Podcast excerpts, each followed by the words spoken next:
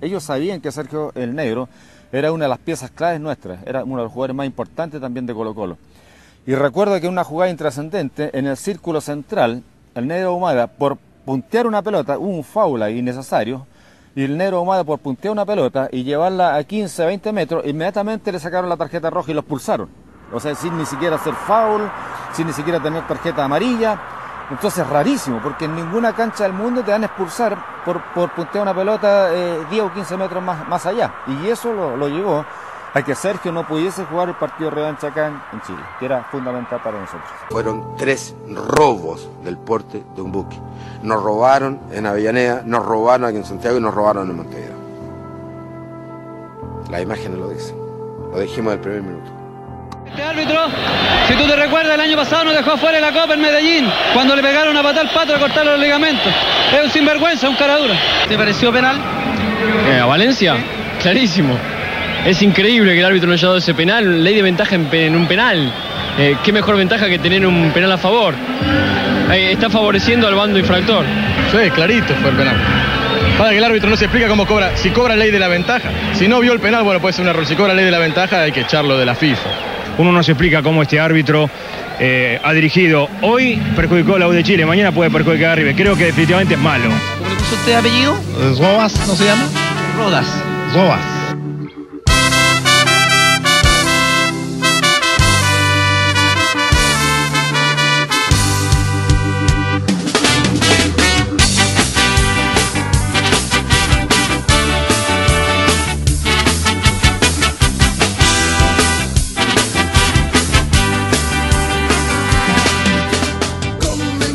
Bienvenidos a Fútbol con Historia.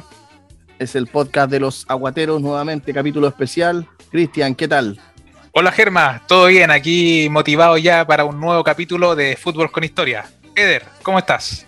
Hola Cristian, hola Germaín. Bueno, estamos súper bien con todas las ganas de darle este nuevo capítulo de Fútbol con Historia y vamos a irnos de lleno a lo que fueron uno de los, bueno, de los robos más emblemáticos que ha ocurrido en cuanto al fútbol chileno. Así que hay hartos que, se recuerdan, muchos fueron hace años atrás, donde ni siquiera nosotros nacíamos, pero son robos al fin y al cabo y hasta la fecha siguen latentes con dolor en nuestra, en nuestra mente. Así que partamos. Bueno, el primero de los robos que vamos a comentar respecto a lo que ha sido el fútbol chileno me empuja a mí, la pelota al caer le, pega en un hombro o algo por ahí, ahí se mete. Si ni siquiera fue un que la haya cabeceado o algo por el estilo. Y el pollo amaga una vez, amaga dos veces, mete el centro. Mete el centro. Y Pavón que estaba aquí, que se había cerrado con el negro más, parece. No alcanza, salta y la rosa. Y la pelota viene por acá. Entonces yo la veo venir, la amortiguo, la bajo, le doy un toquecito. Y cuando me sale Santoro, yo nunca le pegué fuerte la pelota. Viene Santoro, yo le pego un toque por interno, tac, al lado allá. Golazo.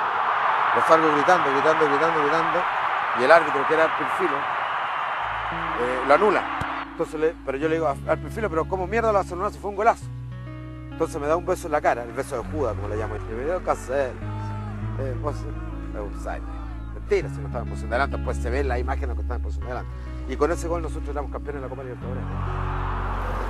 Bueno chicos, yo les traigo el mítico robo a Colo Colo en el año 73. Primer equipo chileno en llegar a una final de Copa Libertadores con un Colo Colo con grandes figuras, Carlos Caselli, Chamaco, entre otros, un equipo que, dicen fue eh, uno de los, de los que retrasa en cierta manera el golpe militar. A, ese nivel de, importancia tiene, tiene este, este equipo, en donde dentro de su camino para llegar a esta final de Copa Libertadores eh, se enfrenta a Botafogo, logra un, triunfo histórico sobre Botafogo en el Maracaná, un primer triunfo de equipos chilenos en tierras brasileñas. Y bueno, pasa la final con Independiente de Avellaneda, equipo argentino que no solamente lo vamos a ver eh, en, este, en esta historia, ya de Colo Colo 73, sino que después lo vamos a ver en, otro, otro partido más, lamentablemente. Eh, equipo argentino y sobre todo Independiente que tenía una muy mala historia con respecto a,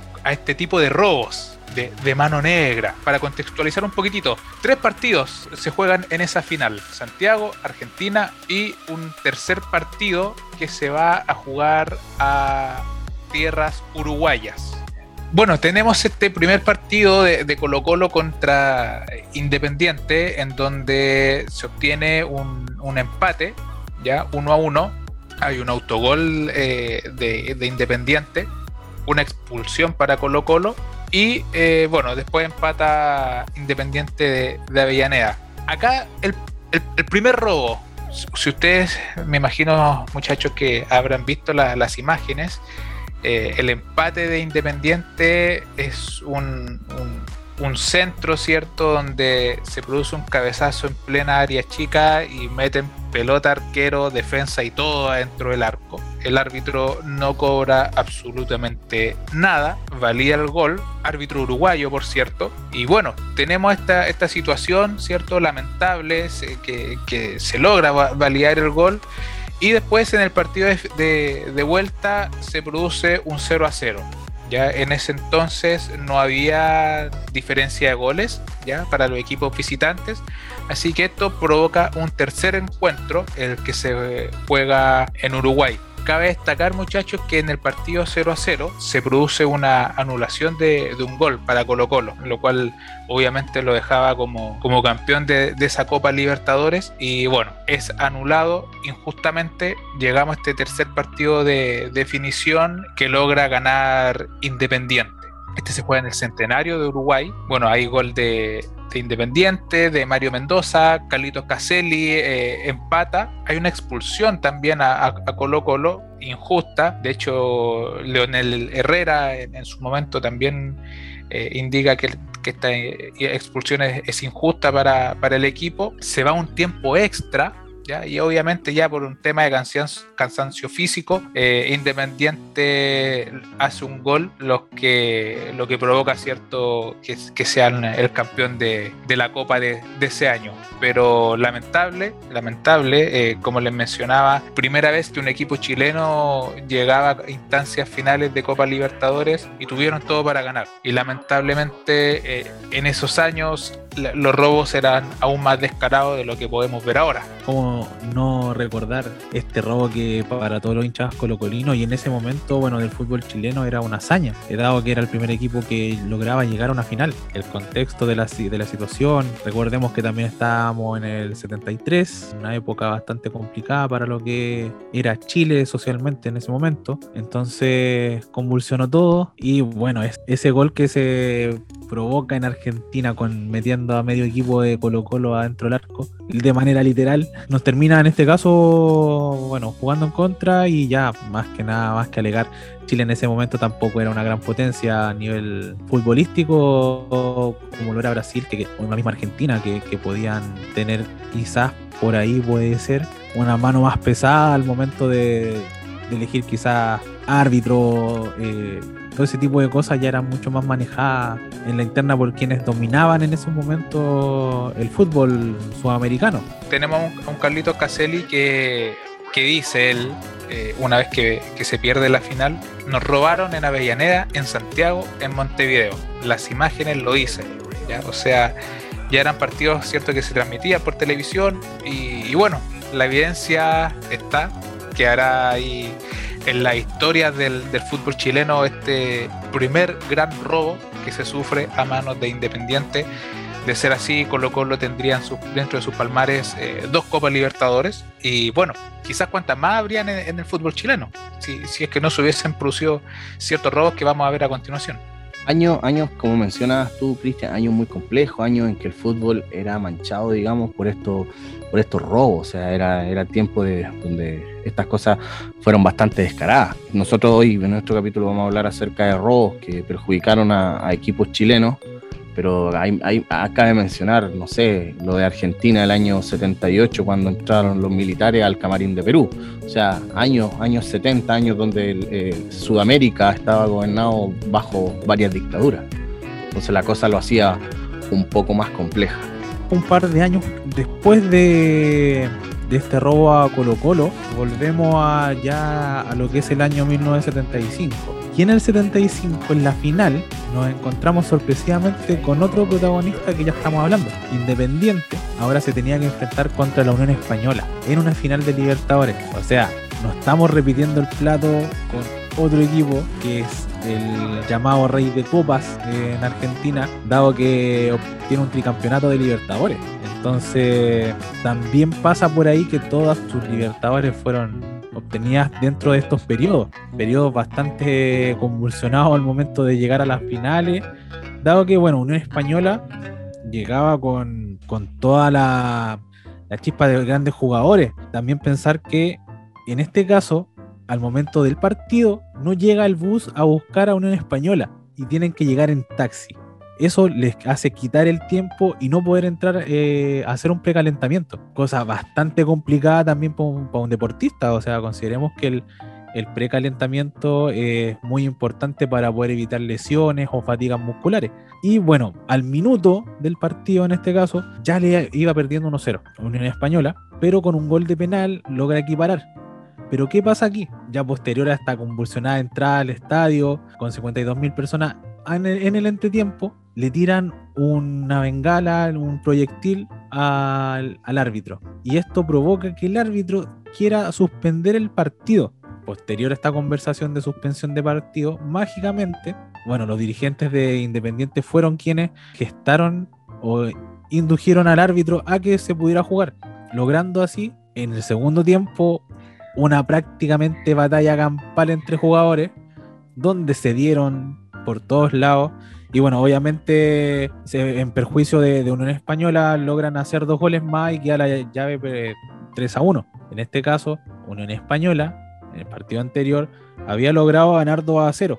Pero volvemos al mismo tema que no existe una diferencia de gol que te pueda favorecer. Así que el 3 a 1 fue lapidario en este caso y bueno, provoca la eliminación y otra copa para lo que es Independiente. Bastante cuestionada por cómo se dio todo lo que fue la llegada al estadio, no poder hacer un, precalentamiento, el proyectil que llega en este caso al árbitro y que bueno, termina entre un que sí, que no, que lo hacemos, no lo hacemos, ya quizá un apretón, un par de, de manito negra que llegó ahí quizás para poder dar el partido un poco cargado hacia lo que era Independiente y que lograran ganar esta copa. Eh, lamentablemente para los equipos chilenos les toca llegar a, instancias finales justamente con el, el, equipo que venía siendo uno de los más ladrones de América, uno de los más ladrones de América como Independiente de Avellaneda. Y como mencionaba, quizás Colo Colo hubiese tenido eh, dos Copas Libertadores, Unión Española tendría uno y los palmares del fútbol chileno serían otros, serían otros quizás lo, los triunfos que, que, hubiésemos tenido, pero frente a, a la mano negra argentina no teníamos mucho que hacer como país y como, como equipos chilenos, lamentablemente. En los años 80, Cobreloa juega dos finales de Copa Libertadores, las dos contra Peñarol, si no me equivoco, y una de ellas también es bien comentada por, por lo polémico, digamos, que, que, sucedió en contra del equipo chileno, pero bueno, eh, no, no, vamos a ahondar en ese tema. Mientras viene Valencia, viene Valencia y esto vale Valencia, penal. Penal de Burgos. Qué bárbaro. ¿Quién lo cobró? No dio ley de ventaja. ¡Qué bárbaro! No, pero no. acaba de hacer. Estoy buscando adjetivos calificativos. Lo que acaba para de hacer este hombre. Entender. Encima amonesta a los jugadores que van a llamar. Es tremendo. Una vergüenza, Miguel. Una vergüenza. Fue claro penal de Burgos a Valencia. Pero clarísimo. No cabe ninguna duda. Y aquí lo tenemos. Porque juega mal River tratando de aplicar el offside. Valencia que se abre. Allí lo toca Burgos. Supone que puede otorgar ley de ventaja al árbitro a un jugador totalmente abierto, casi sin ángulo para pegarle con zurda. Ahí se ve cómo lo toca. Yo creo que no lo tocó tan fuerte como para poder lastimarlo, pero lo tocó. Estabilizó, lo claro. Es clarísimo el penal, pero es increíble lo que no ha cobrado este hombre. Bueno, y así llegamos al año 1996 una Copa Libertadores que también es recordada por, por los hinchas chilenos en general. Eh, la Universidad de Chile le toca un grupo bastante complicado, el grupo 4, donde enfrenta nada menos que a, a Corinthians, Botafogo y Universidad Católica. Termina segundo de ese grupo, eh, una, una, Copa Libertadores, pero muy buena que hizo la U. En octavos, Defensor Sporting. En cuarto de final, Barcelona de, Guayaquil. Y en la semifinal, eh, aquí, aquí no llegamos a la final, pero en la semifinal le toca nada más ni nada menos que contra River Plate. El partido de día se juega en el Estadio Nacional, termina 2 a 2 con goles de Francescoli, eh, Salas por ahí. Un partido que pudo terminar 3 a 1 en favor a la U, pero la U no supo liquidar.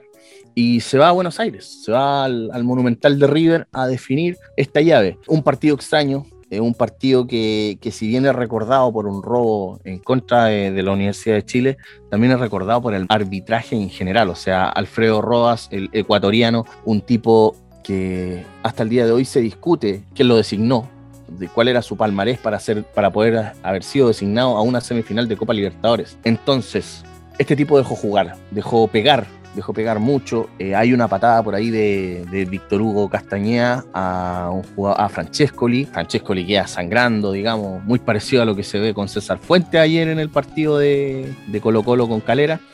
Eh, una patada criminal y no, no, no hay nada. Eh, después hay una, una, falta en favor de la U y así se va. Eh, River se pone en ventaja 1 a 0 con un gol de Matías Almeida que no hacía un gol nunca y le hizo justo un gol a la U. Llega la jugada polémica, un pase en profundidad al Huevo Valencia. El Huevo Valencia que, que abre hacia, hacia el lado derecho de, Burgos, lo logra eludir, pero Burgos le mete con ambos puños en las costillas, las imágenes son, son demasiado claras. Aquí ya habían imágenes a color, digamos, no Full HD, pero es bastante clara la imagen. Eh, el, balón sigue en juego. Eh, Marcelo Salas toma el, el, el, remate, digamos, la pelota que ya venía del huevo Valencia que estaba en el suelo y la estrella en el palo, el balón se va y el árbitro alude en ese momento a que dejó seguir el juego. Cosa que eso no se da porque es una falta penal, fue una falta evidente, clara eh, en contra de Esteban Valencia. Y ahí el partido ya se, se vuelve aún más intenso, aún más, más polémico. Los jugadores de la U cuentan, digamos, al pasar de los años que le, lo, los mismos jugadores de River decían, pregúntale al árbitro quién va a ganar este partido.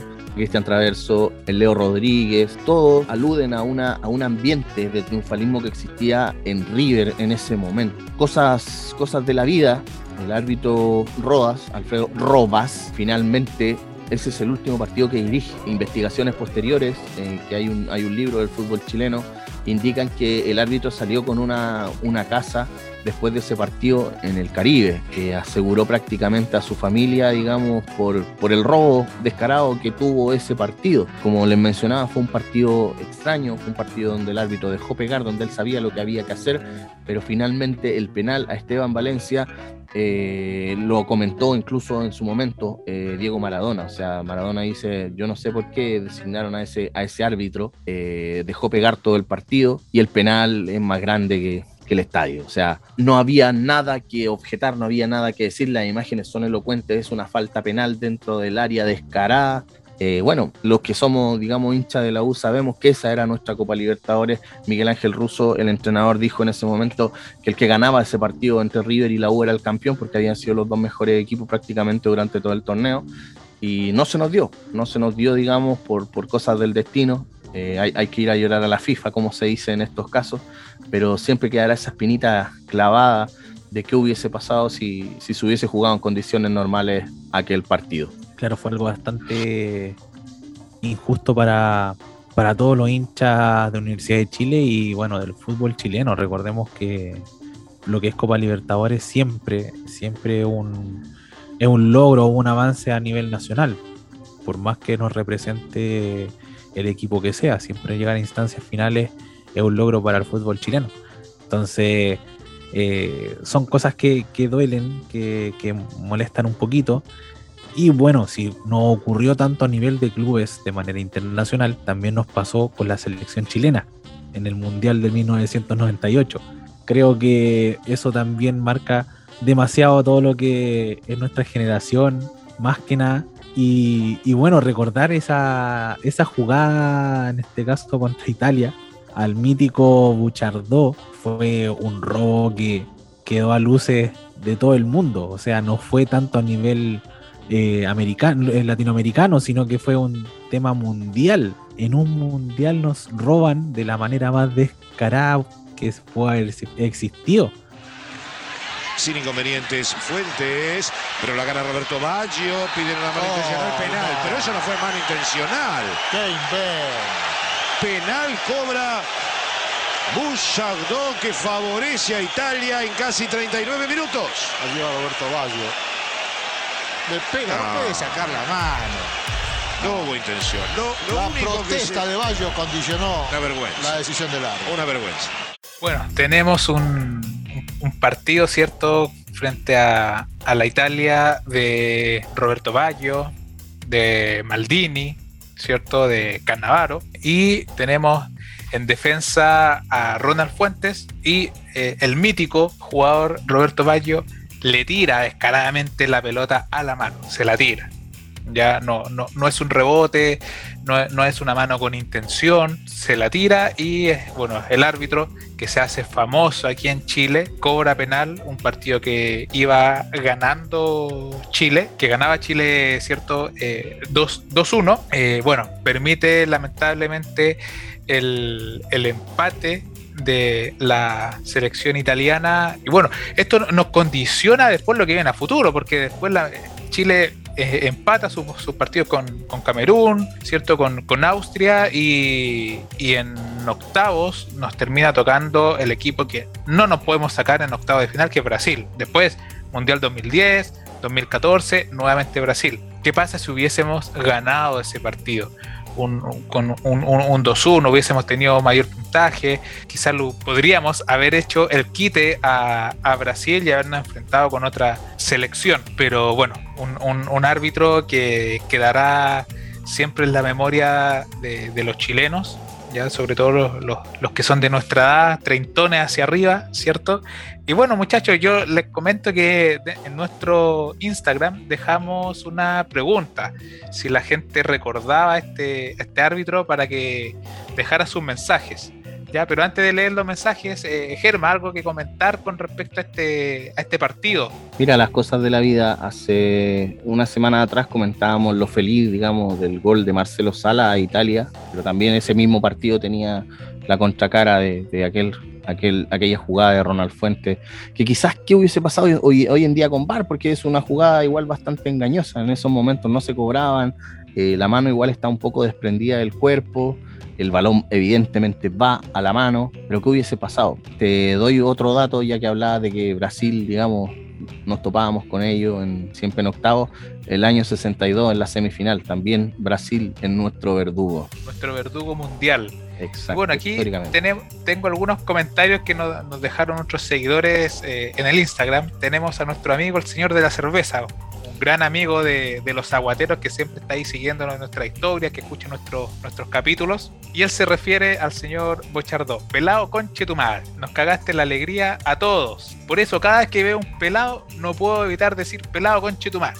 Así que ahí cada vez que nuestro amigo el señor de la cerveza se toma con, con, un, con un, pelado se recuerda de, de claro. este mítico árbitro que nos, nos robó. Tenemos también a Ignacio Alarcón.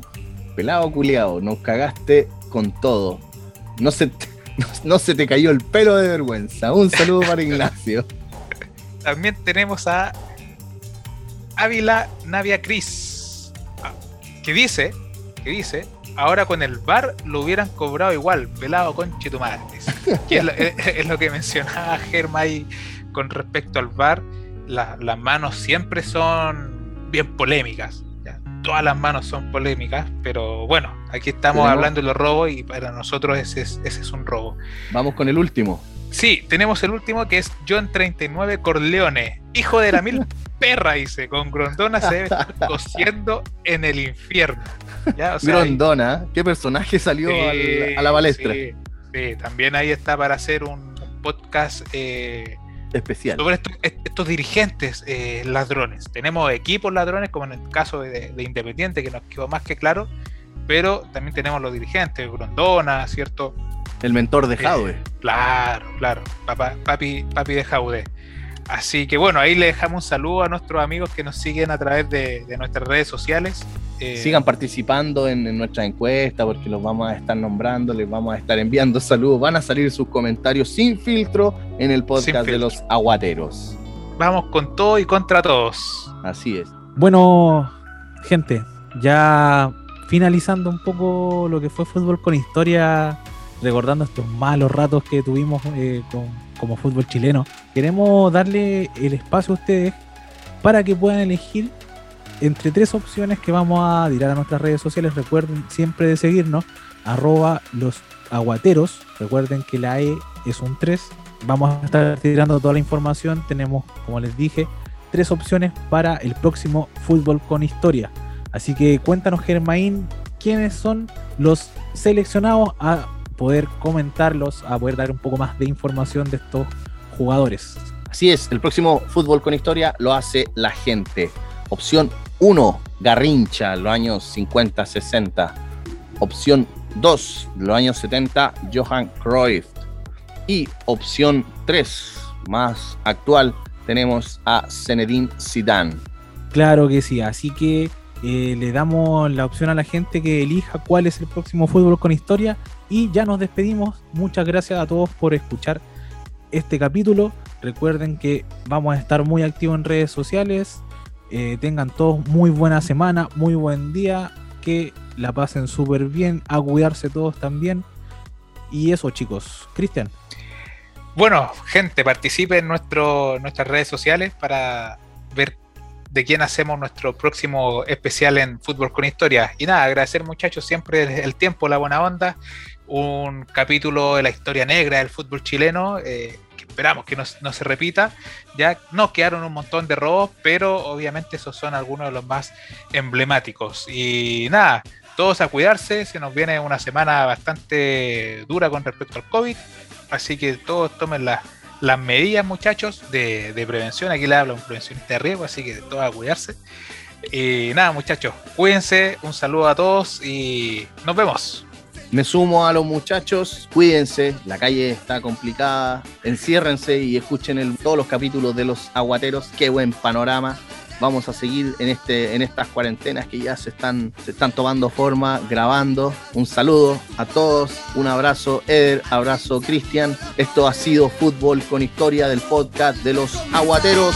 Adiós.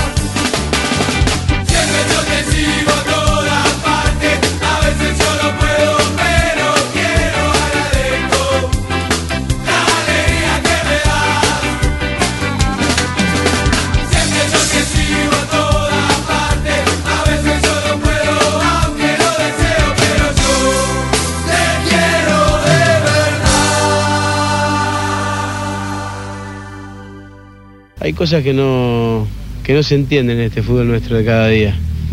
¿Cómo ese árbitro puede, puede dirigir un partido tan importante? Porque creo de que no, más allá de que no le haya cobrado el penal a la, a la U, creo que dejó pegar muchísimo. Todos los que vimos la cara de Enzo, me parece que, nos, dimos, nos dimos cuenta de que estamos, estamos todos locos, ¿no? Estamos todos locos.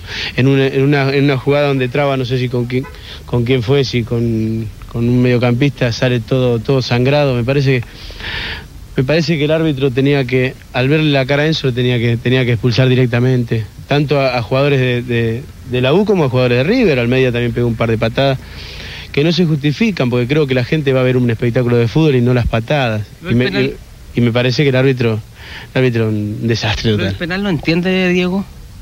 Penal fue penal, sí. El penal, el penal fue penal. Y bueno, ahora ya por más que diga yo que fue penal y que la ley de ventaja no existe dentro del área grande, no lo vamos a cambiar, maestro. Yo para mí fue penal. Pero bueno, ya está, ya pasó River.